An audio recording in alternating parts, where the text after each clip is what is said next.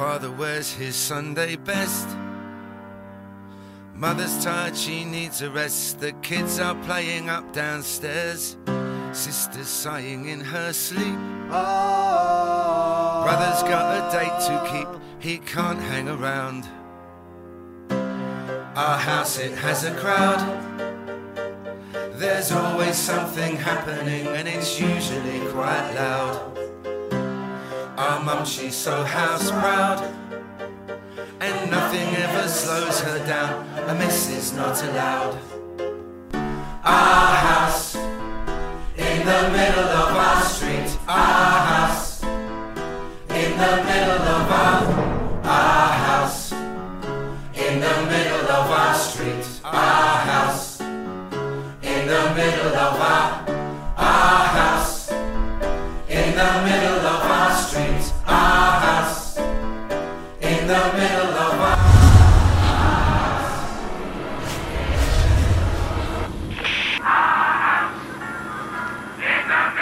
La carta de Timoteo es una carta muy, muy rica y entretenida. Y para mí personalmente, que soy seminarista y que estoy con este deseo de dedicarme al obispado, es una carta que tiene un, un saborcito todavía más rico. Porque Pablo se le escribe a Timoteo que era su hijo en la fe. A alguien a quien él había puesto ahora a quedarse a cargo de la iglesia de Éfeso, que había sido un trabajo de Pablo. Pablo había ido de misiones a Éfeso, estuvo ahí largo tiempo, una tarea difícil, una tarea donde encontró posición, una tarea donde no fue todo color de rosa. Y él en esta tarea que llevó a cabo y donde logró salir, digámoslo, victorioso, donde le logró eh, dejar una iglesia funcionando con, con un consistorio, con miembros, con todo, él ahora recomienda a Timoteo y lo manda para allá. Entonces Timoteo, o en cierto sentido yo me siento un poco Timoteo, como un poco este cabro que tiene ganas de ser pastor. Así que por eso tiene otro gustito, un gustito más. Tal vez ustedes no lo pueden sentir, pero yo sí. Pero alégrense con los que se alegran.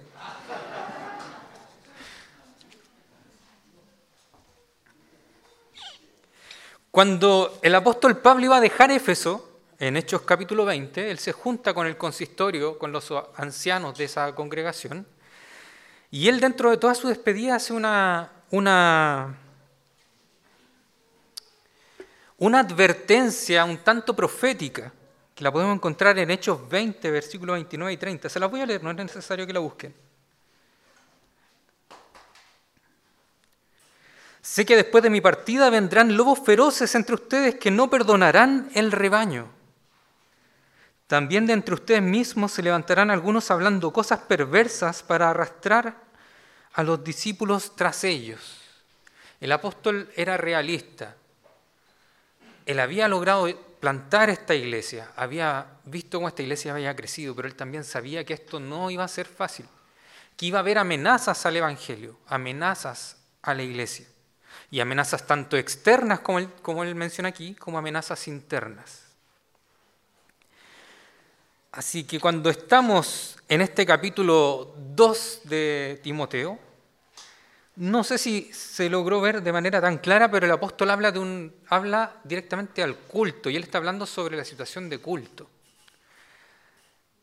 Y Timoteo, en su rol de encargado de la iglesia, parece haber tenido ciertas dificultades para llevar a cabo su labor. Y vamos viendo en cierta manera el cumplimiento de esta advertencia que el apóstol le iba haciendo. Porque Timoteo era más bien alguien joven. Se estima que tenía entre 35, 40 años más o menos cuando él se hace cargo de esta iglesia. Joven, ¿o no? Sí, ahora que los niños se fueron, todos decimos sí. Entonces Timoteo era alguien joven, era alguien que tenía una madre creyente, pero un padre gentil. Y era alguien que se había convertido, por lo que se, por lo que se cree, con Pablo en su primer viaje misionero. Entonces tampoco era alguien que fuera cristiano de cuna, era alguien que había conocido el Evangelio y que había aprendido a crecer en el Evangelio y ahora estaba él a cargo de una congregación que al parecer era igual grande y, y cotota. Pero esto de su juventud, de ser tan joven, al parecer era un estorbo, no para él necesariamente, sino que para su comunidad. ¿En qué sentido lo digo? En que al parecer su comunidad estaba compuesta de gente mayor que él. Y a Timoteo al parecer le costaba hacerse respetar, lo digo en el buen sentido, no en imponer su autoridad, sino en el sentido de que las personas mayores lo tomaran en cuenta y lo escucharan con atención. Éfeso era una ciudad pagana, una ciudad gentil. Si no me equivoco, si que mi memoria no me falla, lo que puede ser muy probable, estaba más o menos como a 5 kilómetros de la costa, entonces era una ciudad con, con un mercado muy grande, con mucho tráfico de personas y una ciudad donde había mucha confluencia de diferentes religiones y de diferentes dioses. Y eso también había sido, en cierta manera, un pequeño estorbo para esta congregación. ¿Por qué? Porque estas personas que eran mayores y que venían llegando a la congregación traían también un bagaje que arrastraban ahora a esta nueva fe que estaban conociendo. Y cuando un cabro chico se les paraba enfrente y les decía, hermano, ¿sabe qué? Eso no es así. No, no, sí, tranquilo hijo. Yo creo que más de alguno lo ha escuchado alguna vez. Al parecer Timoteo tenía este tipo de conflictos al interior de la iglesia. Y aparte de eso, estaban también las amenazas externas, que eran estos lobos que querían venir a dañar a las ovejas. Entonces también parece que había gente no creyente, no creyente en Cristo Jesús, que se congregaba con ellos, absorbía ciertas cosas que les convenían y las utilizaba ahora para desarrollar un nuevo conocimiento y con eso querer desviar a la gente de esta fe. No se habla de manera explícita de los gnósticos. Si no me equivoco aquí de nuevo, si mi mente no me falla, el gnosticismo como tal, así el gnosticismo que, que nosotros eh, conocemos como religión, se establece el siglo II después de Cristo. Entonces aquí habría una especie de proto-gnosticismo, gente que valoraba mucho el conocimiento y que en este conocimiento ellos creían que había una élite que iba a llegar a la salvación y que uno tenía que ser iniciado en este conocimiento. ¿Han visto los Simpsons? Sí, yo sabía. no, pueden faltar los Simpsons en mis sermones. ¿Han visto el capítulo de los magios? Buenísimo capítulo, ¿no? Cuando Mero quiere ser parte de los magios, algo así más o menos habría sido esto. No cualquiera podía ser parte de este club de los protonósticos. Tenía que ser iniciado, tenía que ser invitado, tenía que tener ciertas cualidades que lo hicieran digno de pertenecer a esta eh, elite, a este grupo. Y eso al parecer también estaba estorbando dentro de la iglesia de Éfeso. Entonces, el apóstol Pablo, de manera muy sabia y astuta, cuando le escribe a Timoteo, a pesar de que dirige la carta a Timoteo, pareciera que va con una segunda intención por debajo, como para que estos tipos se pegaran el palo. Y él escribe muchas cosas que probablemente no eran para Timoteo directamente, pero que cuando la carta se leyera comunitariamente, estos tipos podrían dicho, ay carajo, estoy equivocado. Ay rayos, eso me pegó.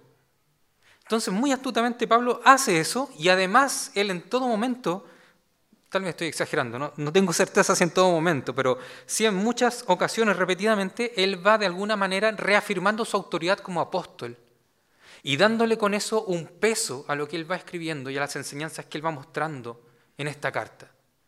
En otras palabras, lo que él está haciendo es respaldando a Timoteo con su cobertura apostólica y a la vez corrigiendo a esta iglesia para que vuelva a atender a este que ahora estaba encargado de la obra.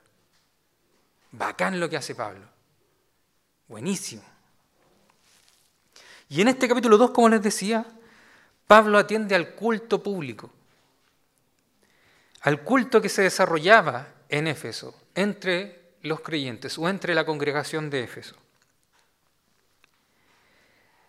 Hoy día vamos a ver dos cosas, pero tengo tres subpuntos en la primera, así que son como cinco al final. Voy a intentar hacerlo de manera breve. Eh, vayan acompañándome con su, con su Biblia, si quieren ir tomando apuntes también.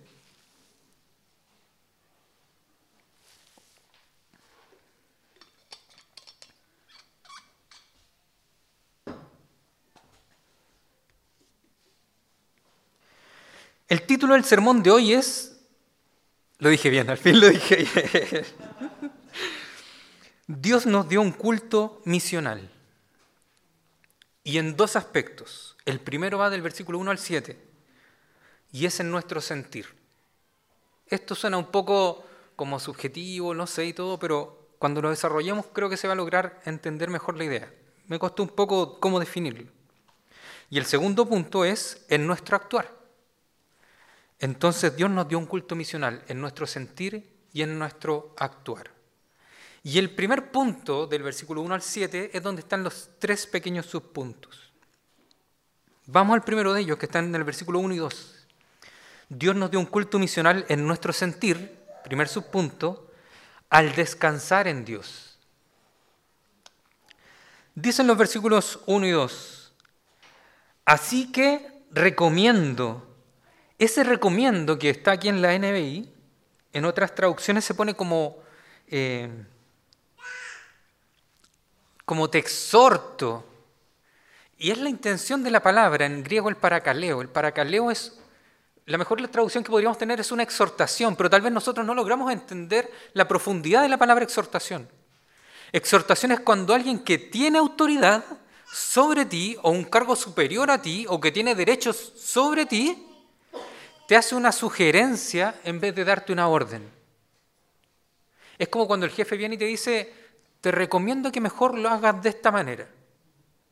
Él podría perfectamente darte la orden y decirte, compadre, comadre, hágalo así. Pero él en su autoridad no la utiliza para ejercer un, un dominio totalitario, pero sí una sugerencia de peso. Eso es lo que el apóstol Pablo está haciendo aquí, y es un poco lo que les decía al comienzo. Pablo está de alguna manera ratificando su autoridad como apóstol ahora para Timoteo y para que la congregación también lo pueda ver. Así que te recomiendo o te exhorto, ante todo, que se hagan plegarias, oraciones, súplicas y acciones de gracia por todos. Ante todo no significa de tiempo, no es la intención aquí. La intención de este ante todo es de importancia. Así que te exhorto ante todo, o como prioridad que hagan esto, que se hagan plegarias las plegarias, otras traducciones lo ponen como súplicas, son aquellas oraciones que se dan cuando uno tiene un sentimiento de necesidad, cuando uno ve algo que no está bien y que le está afectando. Es una oración en donde la insuficiencia humana acude a la suficiencia divina. La segunda palabra que utiliza Pablo, Pablo, oraciones. La palabra que utiliza para oraciones es una palabra que también se traduce por adoración.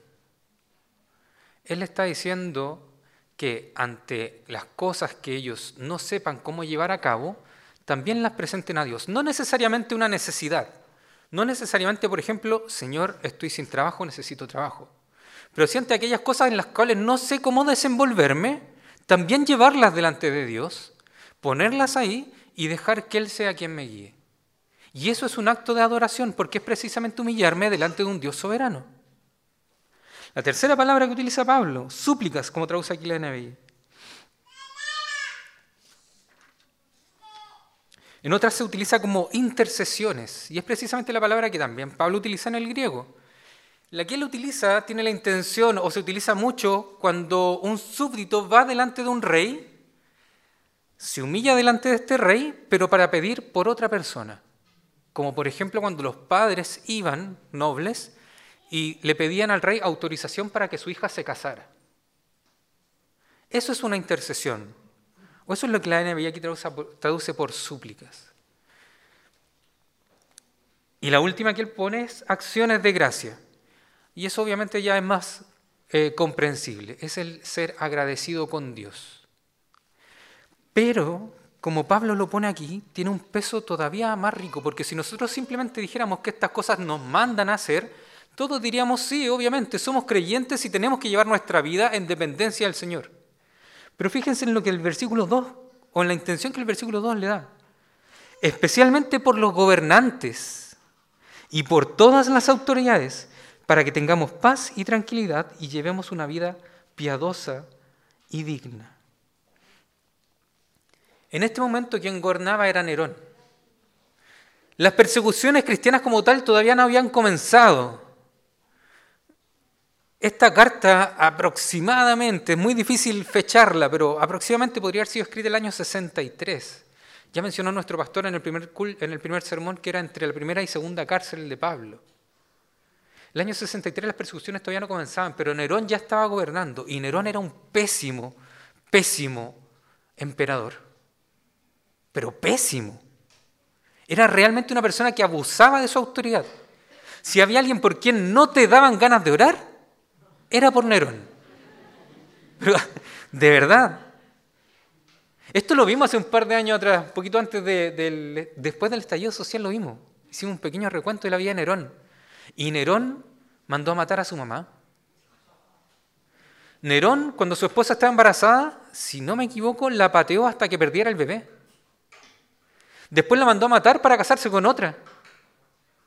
Hubo un momento en que su imperio tuvo una crisis financiera tan grande que él básicamente lo que hace es como imprimir más dinero para seguir gastando más, pero para él. ¿No darían ganas de orar por alguien así? No, ¿no es cierto? Entonces esto es lo que Pablo le está diciendo aquí a ellos. Ante todo, que se hagan plegarias, oraciones, súplicas y acciones de gracia por todos. Ese por todos yo sé que muchas veces ha generado conflicto en el sentido de por quién debemos orar. Aquí Pablo utiliza una una construcción griega que no se refiere a todos en el sentido de puntualmente por cada una de las personas, sino que más bien en el sentido de humanidad, de no discriminar razas, lenguas, naciones, género, nada, por toda persona. Y él incluye entonces en este todos incluso a quien podría ser en, en ese momento alguien despreciable, el gobierno, un emperador, porque no nos darían ganas de orar. Y Él da entonces ahora beneficios de esta oración y de este poner estas inquietudes, estas oraciones en el culto, o este, o este sentir de amargura, tal vez con una autoridad, Él lo pone ahora también como ventaja, para que tengamos paz y tranquilidad. Y aquí hay una doble intención, para que tengamos paz tanto a nivel social como en nuestra vida civil, pero también para que tengamos paz en nuestro corazón. Si yo estoy guardando amarguras contra el emperador, debo poner esa amargura también en oración para que Dios se encargue de ello y yo poder tener en paz mi corazón. Y para que vivamos en tranquilidad. Y llevemos una vida piadosa y digna. Y aquí Pablo utiliza nuevamente dos palabras muy ricas. Para piadoso utiliza la palabra Eusebia. ¿Se le hace conocida Eusebia? De Eusebio Lillo, ¿no es cierto? Eusebia es lo que aquí se traduce por piedad y tiene la intención de, tiene una intención interna. Para que pueda vivir en piedad significa para que yo también pueda vivir así como, como Dios me manda que viva, más o menos. Si tuviéramos que hacer un paralelo con otra palabra bíblica sería para que podamos vivir en santidad para que vivamos de manera piadosa y digna. Y la palabra que utiliza por digna tiene una connotación externa, es decir, para que yo pueda desenvolverme entonces en una sociedad de una manera que le agrade a Dios. A pesar de que haya un emperador, porque no me dan ganas de orar.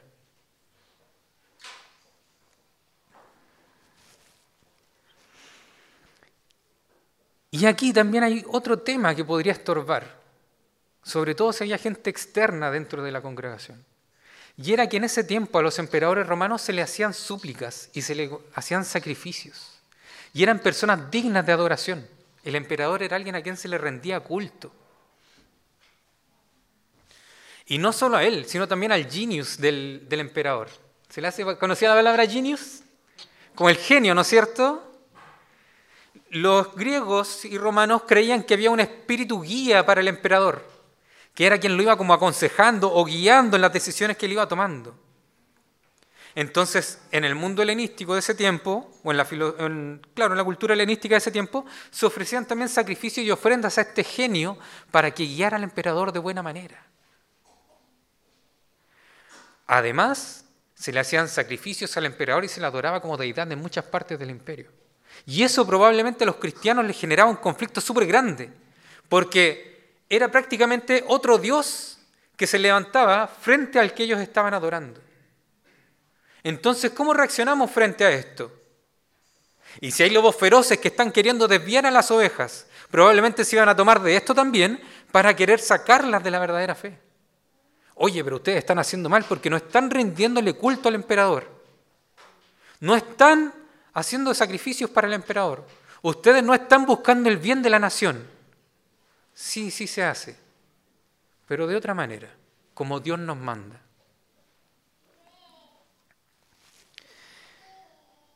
El hecho de que Pablo mandara que se hicieran plegarias por las autoridades demuestra que Pablo estaba preocupado por corregir la imagen que el cristianismo también pudiera estar mostrando de manera externa a la congregación. ¿Qué imagen se iban a hacer los otros de nosotros?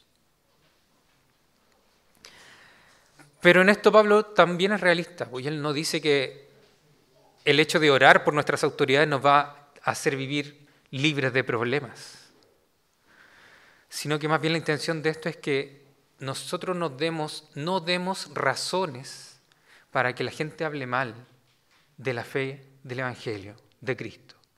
Nosotros seguimos preocupados por nuestra vida civil. Seguimos llevando peticiones, súplicas, oraciones. Seguimos siendo agradecidos, incluso por el emperador. Difícil. ¿O no? ¿Le han dado gracias a Dios por Boris? Yo sé que algunos sí, pero también estoy seguro que hay otros que no. ¿Han orado por él? ¿O cuando le tocó ahora dar discurso en la ONU, oraron por él o no? Para que no se trabara. ¿No? Para que no anduviera con el cierre abierto. Ese para nosotros no, no, no salió.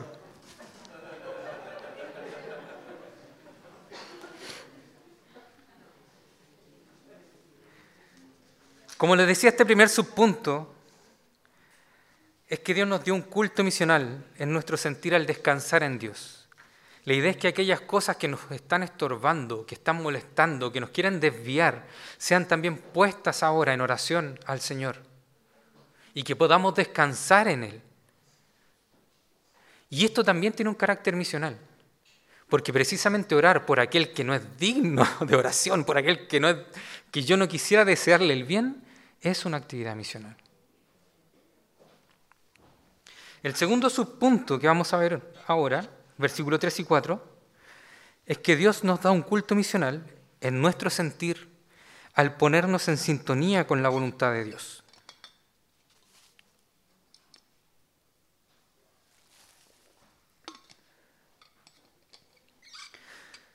Esto es bueno y agradable a nuestro Salvador. Si Pablo ya les había dado una razón para que estas cosas que les estorbaban y que les generaban conflictos fueran puestas a los pies de Dios y tratadas de buena manera, de una manera misional que glorificara al Señor, Pablo ahora les da otra razón más. Si la razón anterior era una razón eh, práctica de vivir en tranquilidad y en paz, ahora les da una razón teológica, pero de un peso gigante. Esto es bueno y agradable a Dios nuestro Salvador pues Él quiere que todos sean salvos y lleguen a conocer la verdad.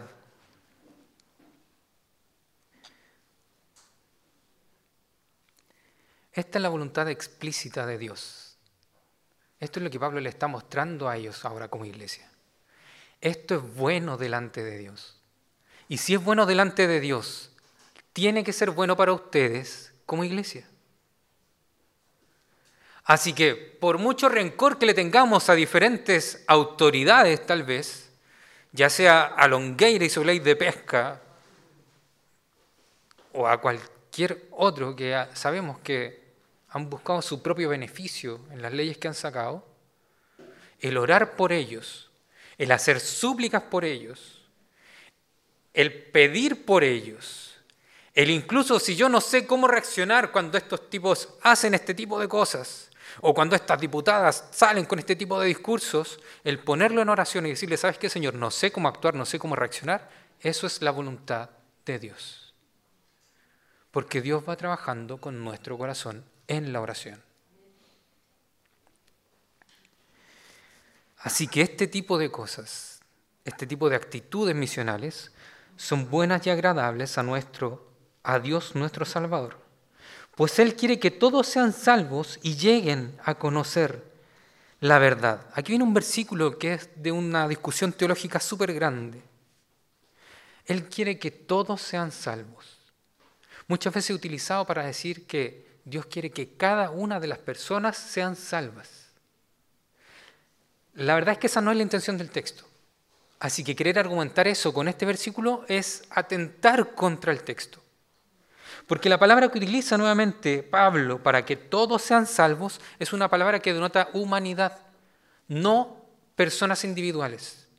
Entonces cuando él dice aquí, esto es, esto es bueno y agradable a Dios nuestro Salvador, pues él quiere que todos sean salvos, él se está refiriendo a que todo tipo de personas sean salvas. No importa si es un emperador, no importa si es romano, si es griego, no importa si es judío, si es gentil, no importa si es un bárbaro, no importa si es hombre o mujer, libre o esclavo, rico o pobre. Él quiere que todos sean salvos y lleguen a conocer la verdad.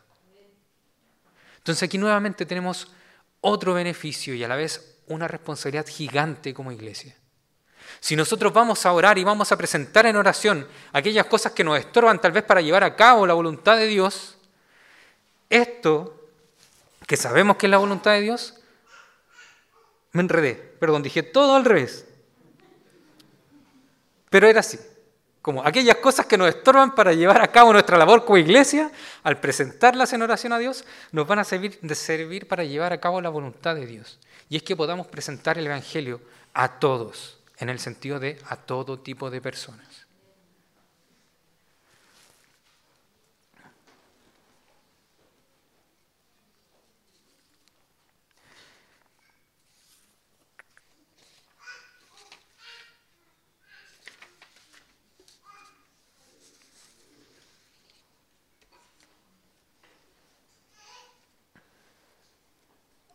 Y aquí empieza a luchar Pablo contra esa creencia de los gnósticos, de que había que ser iniciado para ser salvo, o de que había que tener cierto grado de conocimiento o algún tipo de mérito para ser salvo. Él dice, no hay mérito que valga para ser salvo. Es la voluntad de Dios y es nuestra responsabilidad como iglesia llevarlo a cabo.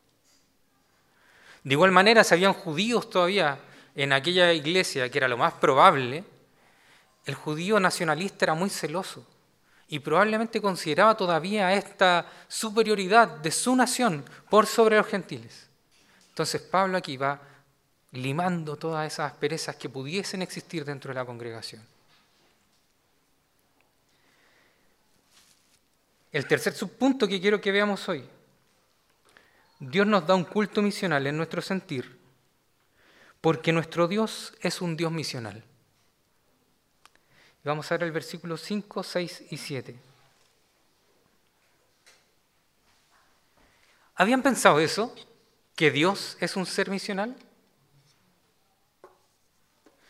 Por lo general vemos la misión como algo que le pertenece a la iglesia y que la iglesia tiene que llevar a cabo con la bendición de Dios. Pero desde un, desde un punto de vista teológico es más profundo todavía. Es Dios quien es un ser misional. Porque Dios creó el mundo, creó a Adán y Eva, y los podría haber dejado en el Edén y no interactuar, quedarse ahí mirando nomás.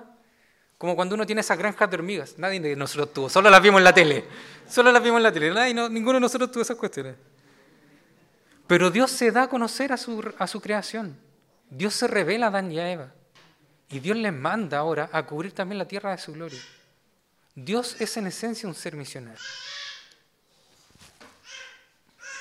El versículo 5 y 6 dicen, porque hay un solo Dios y un solo mediador entre Dios y los hombres, Jesucristo hombre, quien dio su vida como rescate por todos.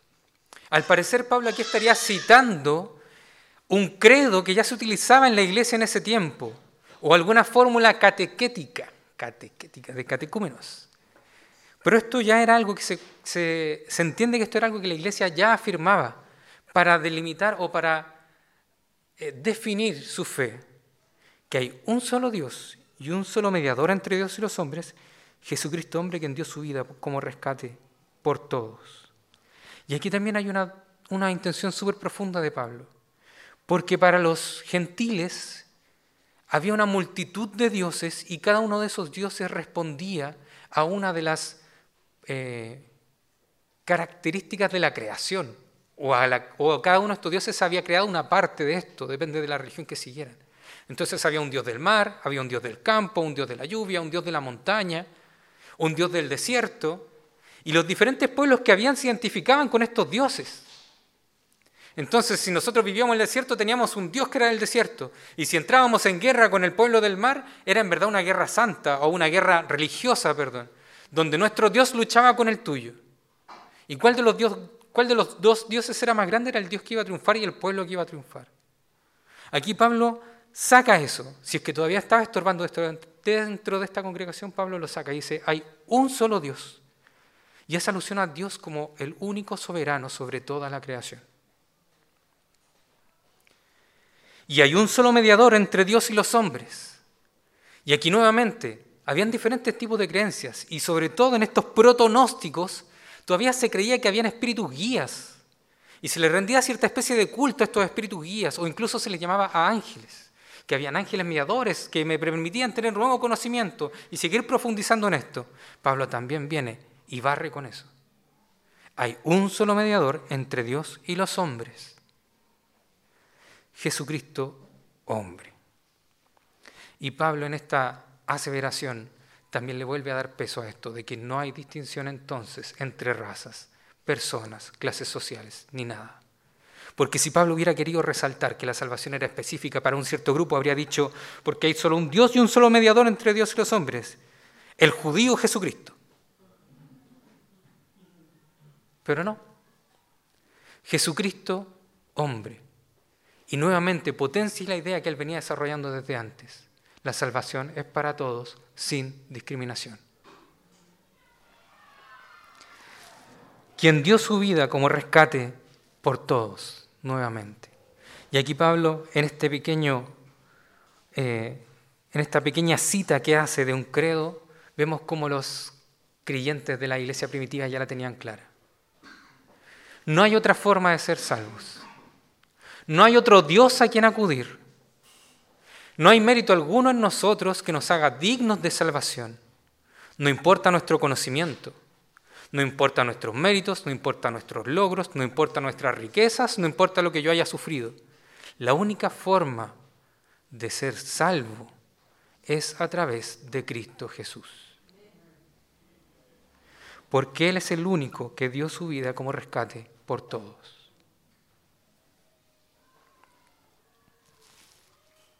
Este, este, este, testimonio, continúa el versículo 6, este testimonio, testimonio Dios lo ha dado a su debido tiempo y para, y para proclamarlo me nombró heraldo y apóstol. Y la palabra que utiliza aquí Pablo como heraldo es una palabra bacán igual, porque el heraldo era alguien que venía encomendado por el rey, pero venía con el discurso que el rey le había encomendado y tenía que repetir el discurso que el rey le había encomendado. No era que el heraldo llegaba ya y decía lo que a él se le ocurría, lo que él quería. No era que él fuera como, como un delegado, ¿no? como un representante, no. No era que él llegara allí y dijera así como, chiquillo, vengo a hacer acto presencia. Ah, no. El heraldo era el que llevaba la palabra del rey y tenía que decirla tal como el rey se la había dicho. No se podía desviar del discurso que el rey había dictado.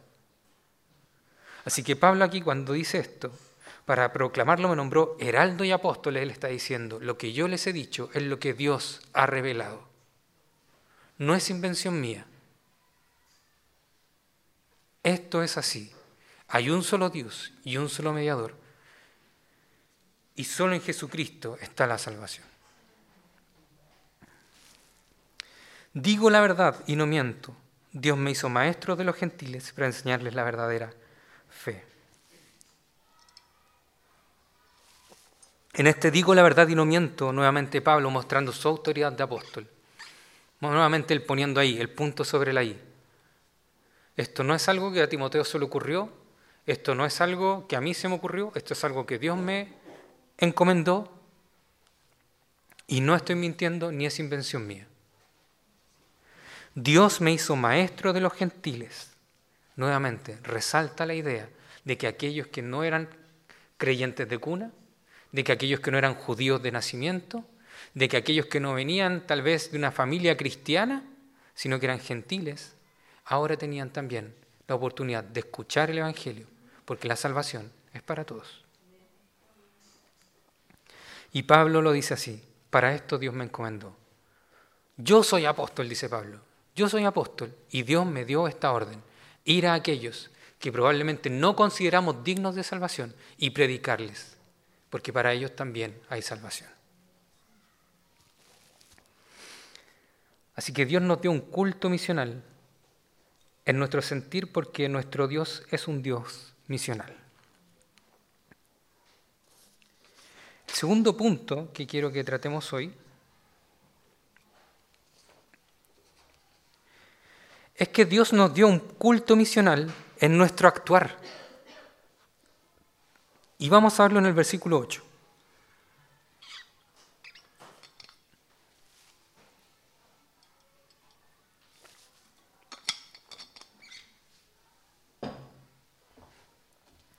Quiero pues que en todas partes los hombres oren, levantando las manos al cielo con pureza de corazón, sin enojos ni contiendas. Otra traducción más antigua, eh, si no me equivoco, la reina Arera decía, levantando las manos santas.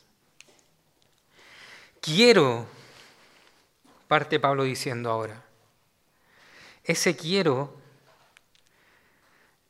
es una palabra que denota un mandamiento autoritativo. Nuevamente Pablo haciéndose notar como apóstol. Yo en mi autoridad les encomiendo esto. Así es como se debe hacer. Que en todas partes, es en todas partes se refiere a que en todo lugar donde se le rinda culto a Dios, en toda iglesia, los hombres oren. Y aquí la palabra hombres ya no es la general, ya no se refiere a humanidad, se refiere a hombre de género masculino. Aquí Pablo hace un contraste Ahora le habla a los varones de la congregación. Varones, oren levantando las manos al cielo con pureza de corazón, sin enojo ni contiendas. ¿Por qué Pablo hace este cambio ahora y se refiere a los varones? Porque en ese tiempo había muchas cosas que todavía seguían eh, practicándose que habían sido heredadas desde la sinagoga. Y en las sinagogas eran los varones los que dirigían el culto. Entonces ahora que el Pablo está dándoles, nuevamente, hablándoles del culto público, él está hablando a los varones que eran los que guiaban la oración en el culto. Y él les dice, oren levantando manos al cielo con pureza de corazón. Como se decía en otras traducciones, levantando manos santas. ¿Cuál es la idea de que lo hagan levantando manos santas? No es la intención de Pablo aquí decir, hay una postura para la oración correcta en el culto. No, no es esa la idea de Pablo. Pablo quiere mostrar algo más profundo y lo que él quiere mostrar, como bien traduce la NBI o como interpreta la NBI aquí, es una intención del corazón. Porque así como los varones dirigían el culto en la sinagoga y también en la iglesia, los varones eran los que salían de la casa y tenían una vida en el trabajo, una vida eh, fuera del hogar, mientras la mujer se dedicaba mayormente a tener una vida dentro del hogar, de la crianza de los niños, una vida más doméstica. Entonces lo que Pablo está mostrando es que varones, ustedes que salían a trabajar o ustedes que salen a trabajar, en el tiempo que está Pablo aquí hablando, no quiero que lleven una doble vida pensando que de lunes a sábado pueden comportarse como ustedes quieran y el día domingo venir y comportarse de manera santa. En teología se distingue entre culto estrito y culto lato. Aquí ya me estoy poniendo ñoño. El culto estrito, culto estrito, es el culto que se rinde el día domingo al Señor y se hace conforme al parámetro que Dios ordenó en su palabra. Pero también al resto de la semana se le conoce como culto lato. ¿Qué significa eso? Que nosotros todo lo que hacemos debe ser para la gloria y para el culto de nuestro Señor. Así que si yo voy a ir a trabajar, mi trabajo también le rinde culto a Dios. Si yo voy a ir a comprar, mi interacción con el vendedor también le rinde culto a Dios. Si yo voy a salir a carretear con mis amigos, esa carrete también le puede rendir culto a Dios. Pablo le está diciendo aquí, varones, a ustedes que salen a trabajar, ¿cómo están comportándose fuera de la iglesia? Porque no es correcto que se comporten de mala manera, que sean abusivos, no es correcto que sean... Se me fue la palabra, pero es cuando se hacen negocios y uno estafa al otro. Usurero, ya, usurero, claro. No sean usureros, no sean desleales. Ileal, dijo el Guayquipán. No sean, no sean desleales. Y después se presenten al culto como si eso no afectara. Toda su vida, tanto de sentir como de actuar, es un culto al Señor. Y Pablo también les dice otra cosa, sin enojos ni contiendas. Sin iras traducen otras, otras traducciones. El enojo, la palabra como tal, en el griego es una palabra que se utiliza para la indignación. Pero la indignación contra qué? Contra otro hermano. Recordemos que Pablo le está hablando en el marco del culto público. Entonces no levanten ustedes sus manos con indignación contra otro hermano. En otras palabras, no transformen sus oraciones en salmos imprecatorios. Y tampoco lo hagan con contiendas. Y la palabra que utiliza para contiendas es una palabra que nosotros asociamos más o menos con el diálogo, con librar, librar en el sentido de libra, de poner en la balanza, de sopesar. Y es muy probable, lo que Pablo está diciendo aquí, es que no se levanten a orar con eh, enojos o con esas discusiones que nosotros tenemos al interior de nuestro corazón con otras personas. ¿Le ha pasado, no? Que se meten a la ducha y en la ducha entran en ese momento de trance donde se ponen a puro discutir imaginariamente con otra persona. ¿Le ha pasado o no? Soy yo no. Ya, eso más o menos es la idea que Pablo quiere transmitir aquí. No levanten sus manos en oración, es decir, no se pongan a dirigir el culto o no se pongan a orar si en su corazón hay contiendas contra sus hermanos.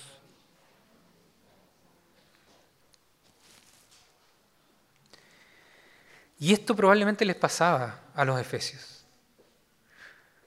Si han leído el capítulo 19 y 20 de Efesios se dan cuenta que cuando Pablo está llevando a cabo esta, esta labor misionera, se levanta una gran revuelta contra él, de los artesanos que hacían figuritas de Diana y que a la escoba. ¿Se imaginan si uno de esas personas llegaba y entraba nuevamente ahora a esta congregación y tú habías estado metido en esa revuelta y te habías sentido mal? Si a lo mejor te habían, no sé, tus amigos discriminado porque tú ahora eras creyente y ya no querían compartir contigo. Y después ves entrar a uno de esos que te discriminó. Probablemente en nuestro corazón se generaría una contienda. Pablo le está diciendo aquí, no permitan que eso pase. Quiero pues, es decir, les encomiendo, les exhorto, les mando que en todas partes, es decir, en todo lugar donde se rinda culto a Dios, los varones oren levantando las manos al cielo con pureza de corazón. Que no haya una, una diferencia entre su profesión, su decir que creo en Cristo Jesús y su vida, porque su vida también es misional. Dios nos dio un culto misional, tanto de sentir como de actuar. ¿Cómo podemos aplicar este texto a nosotros hoy día?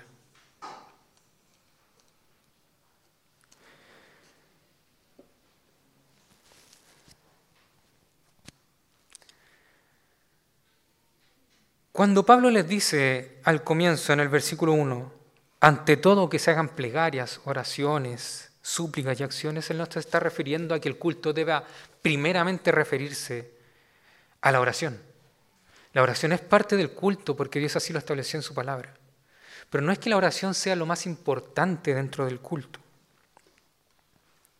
Todo el culto es importante porque todo el culto no es para nosotros, es para Dios. Así lo que, lo que Pablo le está mostrando es que lo que él le encarga ante todo o como prioridad es que deje de haber discriminación al interior de esta congregación y empiecen ahora a tener un culto misional, en el sentido de predicarle a todo el que esté ahí presente. No seguir teniendo ciertos rescores contra ciertas personas, como podrían ser las autoridades, porque si Nerón hubiese llegado a la iglesia, ¿cómo habrían reaccionado ellos? Si Longueira llegara ahora, aquí, si Donald Trump, que se dice presbiteriano, entrara ahora por la puerta. ¿Cómo reaccionaríamos nosotros?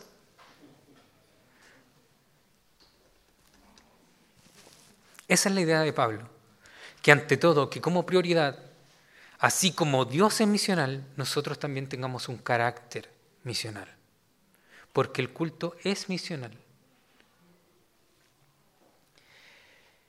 ¿Cómo podemos aplicar esto?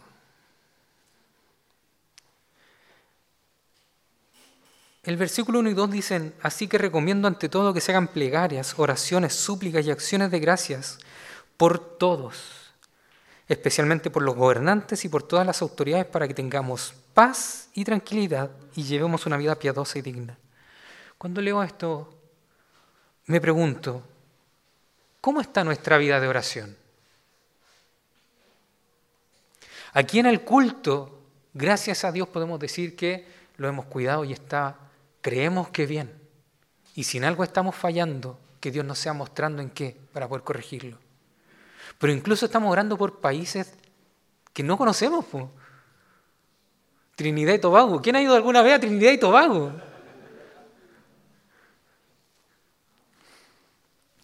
¿Cómo está nuestra vida de oración?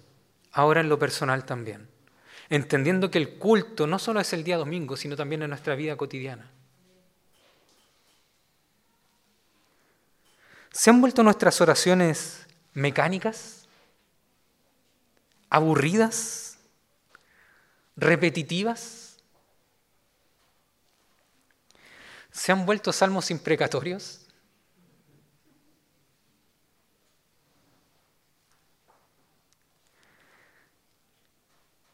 Es difícil muchas veces cuando sentimos rencor contra un hermano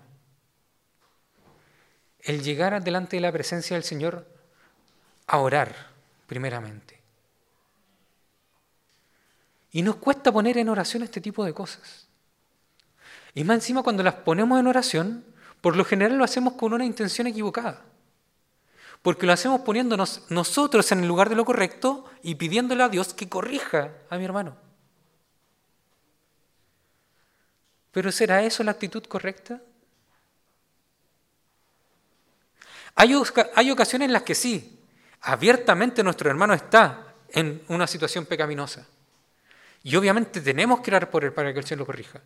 Pero cuando he tenido un conflicto con un hermano, tengo esa capacidad de en oración decirle, Señor, ¿sabes qué? Muéstrame en qué me equivoqué yo. Porque esa parte no nos gusta. Es difícil. Pero no es difícil porque de verdad sea difícil. Es difícil porque no nos gusta humillarnos delante de Dios. Es difícil porque somos orgullosos. Es difícil porque hemos descuidado esta vida de dependencia del Señor. Y entonces nuestro sentir deja de ser un sentir misional. Es difícil porque ya no quiero que la gloria de Dios se muestre en todo el mundo. Lo que quiero en ese momento es que mi gloria no sea trastocada. Y eso está mal. Por otra parte, ¿cómo está nuestra vida civil? No sé si la palabra correcta es civil, pero es como muy militar decir civil, pero fuera de la iglesia. Porque si digo secular también se malentiende. Cívica, Cívica muchas gracias. ¿Te hicieron educación cívica? Yo creo que sí. Yo no alcancé. Pero claro, ¿cómo está nuestra vida cívica?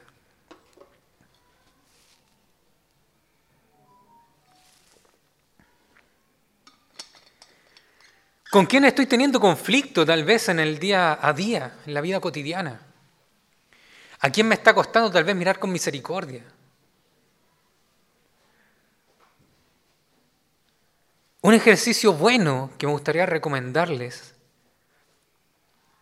que tal vez les pueda ayudar para cuando se encuentren atrapados en este tipo de situaciones, es que pesquen cuaderno y lápiz, pongan el nombre de la persona con la que están teniendo ese conflicto dentro suyo y se pongan a enumerar las cosas buenas que pueden destacar de esa persona. ¿Lo habían pensado? Y entonces ponerlo en oración. Señor, ¿sabes qué? Estoy teniendo conflicto con esta persona, pero te agradezco por esto, por esto, por esto, por esto que puedo ver en él o en ella. Y que de verdad ha sido de bendición para mí. O que puedo ver que fortalece y que beneficia a la iglesia.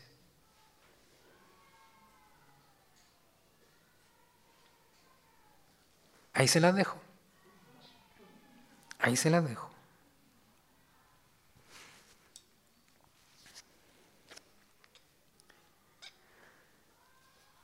El versículo 3 y 4 dicen, esto es bueno y agradable a Dios nuestro Salvador, pues Él quiere que todos sean salvos y lleguen a conocer la verdad.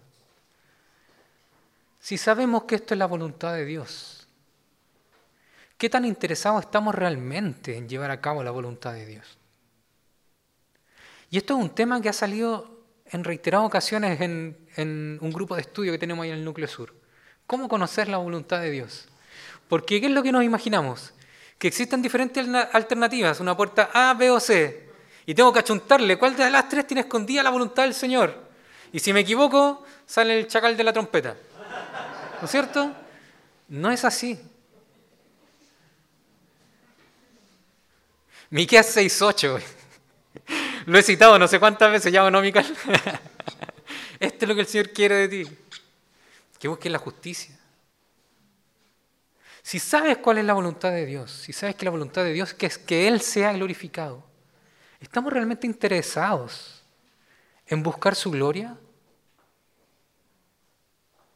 ¿Ponemos eso en la balanza cuando hacemos las cosas, cuando tomamos decisiones? Debo admitir que muchas veces fallo en esto, porque no me acuerdo o porque soy eh, impulsivo pero ante esas equivocaciones que pueda cometer, también sé que la voluntad del Señor es que yo me acerque, pida perdón y me humille delante de Él. Entonces no es que esté todo perdido. Si te puedes dar cuenta que no has buscado la voluntad de Dios, estás a tiempo todavía de corregirlo. Pero mi invitación es a que empieces a hacerlo. Empieza a buscar la gloria de Dios y no la tuya y empieza a ver qué es lo agradable a nuestro Dios. Y empieza a que eso sea tu brújula en tu vida, porque eso también es un culto al Señor.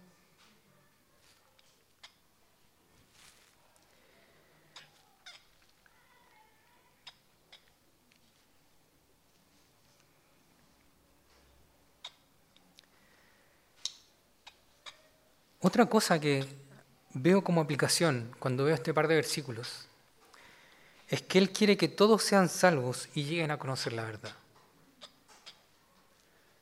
Si sé que la voluntad de Dios es que el Evangelio sea predicado a todos, ¿cómo estoy yo llevando a cabo la voluntad de Dios en este sentido?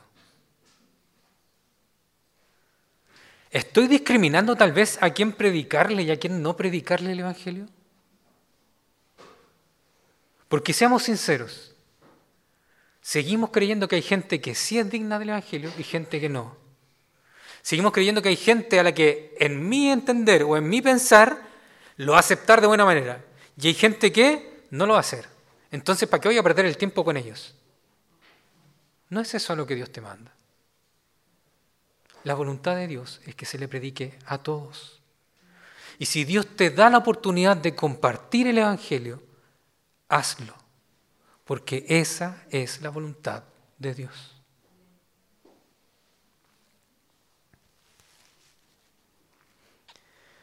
Otra tarea para la casa. ¿Cómo o a quién estoy discriminando cuando predico? Porque tendemos a discriminar. Tendemos a discriminar. Tendemos a pensar que hay gente que no es digna del Evangelio. Pero si fuera por eso, ¿quién de nosotros es digno? Nadie. Porque hay un solo Dios y un solo mediador entre Dios y los hombres, Jesucristo hombre, quien dio su vida como rescate por todos. Y ese todos nos incluye precisamente a nosotros. Porque nosotros no venimos todos, no sé, de una familia judía a la que se le predicó el Evangelio? ¿O no todos somos presbiterianos de cuna? ¿O no todos somos, descendencia de Abraham por la sangre?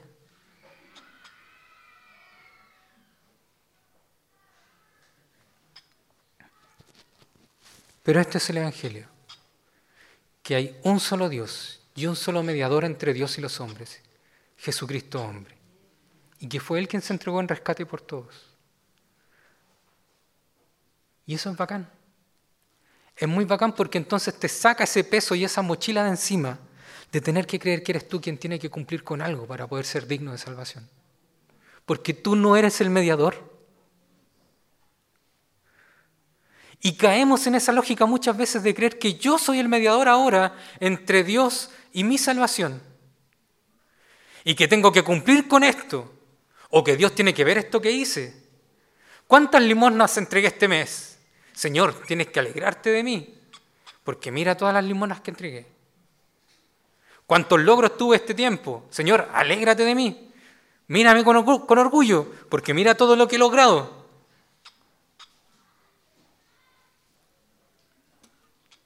Hay un solo mediador, Jesucristo. ¿Tienes logros? Bacán. Agradecele a Dios y glorifícale por eso, porque es una muestra de su misericordia en tu vida. ¿Tienes la capacidad económica de repartir limosnas? Bacán, hermano, ¿sabéis qué? Súper bacán, sigue haciéndolo. Ojalá el Señor te multiplique y te permita dar más. Pero dale gracias a Dios porque eso es una muestra de su amor y su misericordia en tu vida, para que tú sigas teniendo un carácter misional. Y nunca te olvides de que no es por tus méritos, no es por tus logros, y tampoco es por tus fallas, es por Cristo Jesús. Así que pon tu fe en Él.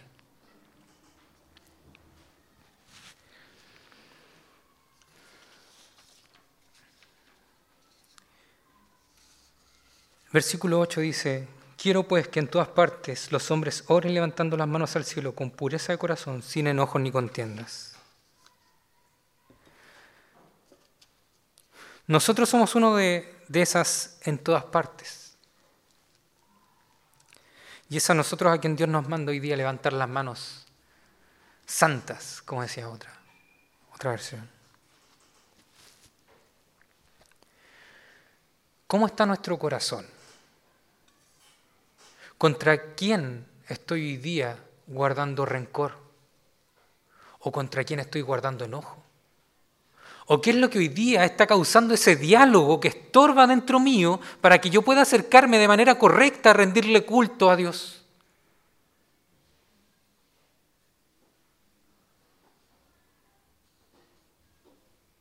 ¿Qué es lo que está causando enojos y contiendas en mi corazón? y cómo estoy también atendiéndolas delante de Dios.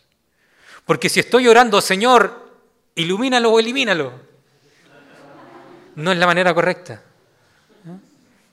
Yo tenía un tío que oraba, Señor, dame paciencia, porque si me dais fuerza lo mato. Muchas veces así son nuestras oraciones, porque en nuestro corazón hay cosas que estorban. Y estamos en un mundo caído donde las cosas no se dan de la manera perfecta que nos gustaría que fueran. Y te tengo una noticia, nosotros tampoco somos perfectos, así que muchas de esas cosas que no se de, que no se dan de manera perfecta es también por culpa nuestra. Nosotros estorbamos también en nuestra propia vida y en la vida de otros. Así que no nos pongamos en ese pedestal de que solo el otro tiene que cambiar para que yo pueda rendir un verdadero culto al Señor. Bájate del pony y date cuenta de que tú también tienes que cambiar.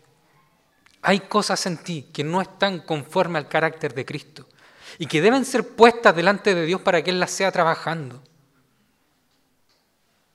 ¿Qué es lo que hoy día está estorbando en tu corazón? Tal vez no es un hermano, tal vez eres tú mismo. Tal vez son esas mismas actitudes con las que luchas a diario y de manera cotidiana que has querido dejar una y otra vez y no has podido.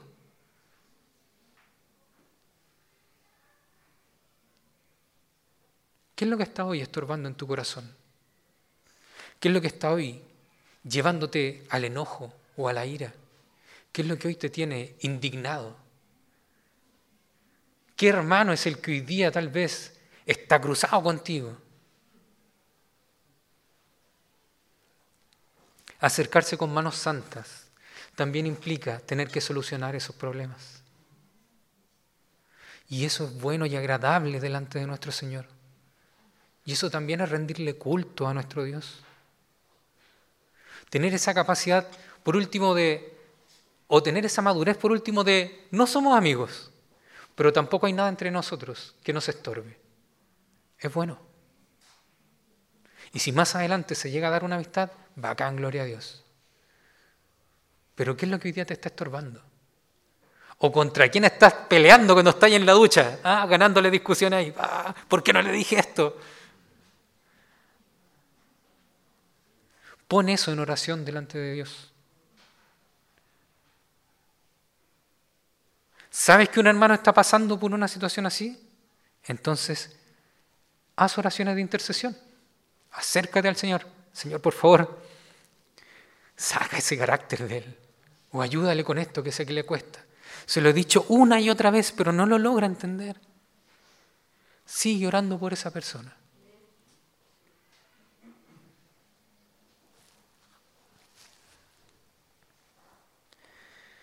No permitamos que pequeñas trizaduras que puedan haber al interior de nuestra iglesia se transformen en fracturas. Sanémoslas antes. Acerquémonos con manos santas. No significa que yo no haya cometido errores, porque todos hemos cometido errores. Acerquémonos con manos santas significa acerquémonos con una actitud correcta delante de nuestro Dios, en humildad.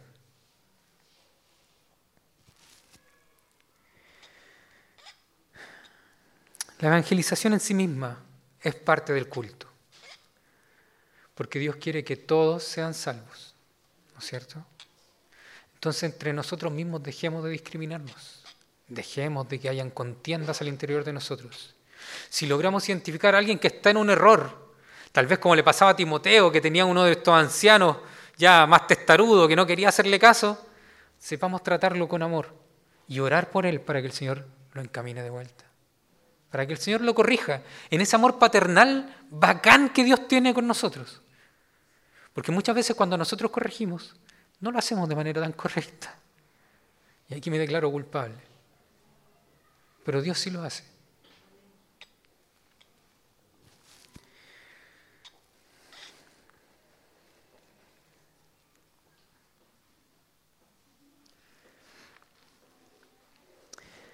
Y no olvidemos que como iglesia tenemos una responsabilidad con todo el mundo. Tenemos que proclamar el Evangelio a todo tipo de personas. Ya basta de discriminar. Basta que los comunistas, los progres, los fachos, basta de esa cuestión. Basta de que los cuicos, basta de eso. Basta de que los flightes, basta de eso. Nuestra responsabilidad es con todo el mundo, porque esa es la voluntad de Dios, que todos sean salvos. La salvación solo está en Cristo. No hay otro medio para llegar a Dios. Yo soy el camino, la verdad y la vida, y nadie viene al Padre si no es por mí, dijo Cristo Jesús. No importa lo bueno que te sientas, los esfuerzos que hayas puesto, los logros que tengas las ofrendas o limonas que hayas entregado. Nada de eso te hace digno de presentarte orgulloso delante de Dios. Solo la fe en Cristo y su sacrificio voluntario en la cruz te permite acercarte nuevamente a Dios. No en tus méritos. Gracias a Dios que no en nuestros méritos, en los méritos de Cristo.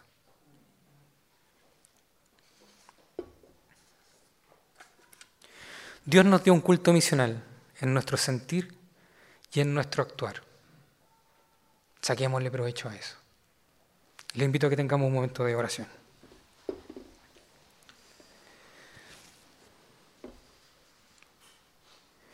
Buen Dios y Padre Celestial, te agradecemos, mi Dios amado, por primeramente por tu gran misericordia, Señor, con nosotros, que nos has permitido, después de tantos años y tan lejanamente, Señor, ser una de de esos lugares donde hoy se alabe tu nombre, Señor, donde se te glorifica, donde se busca, Señor amado, que tú seas el rey de la creación.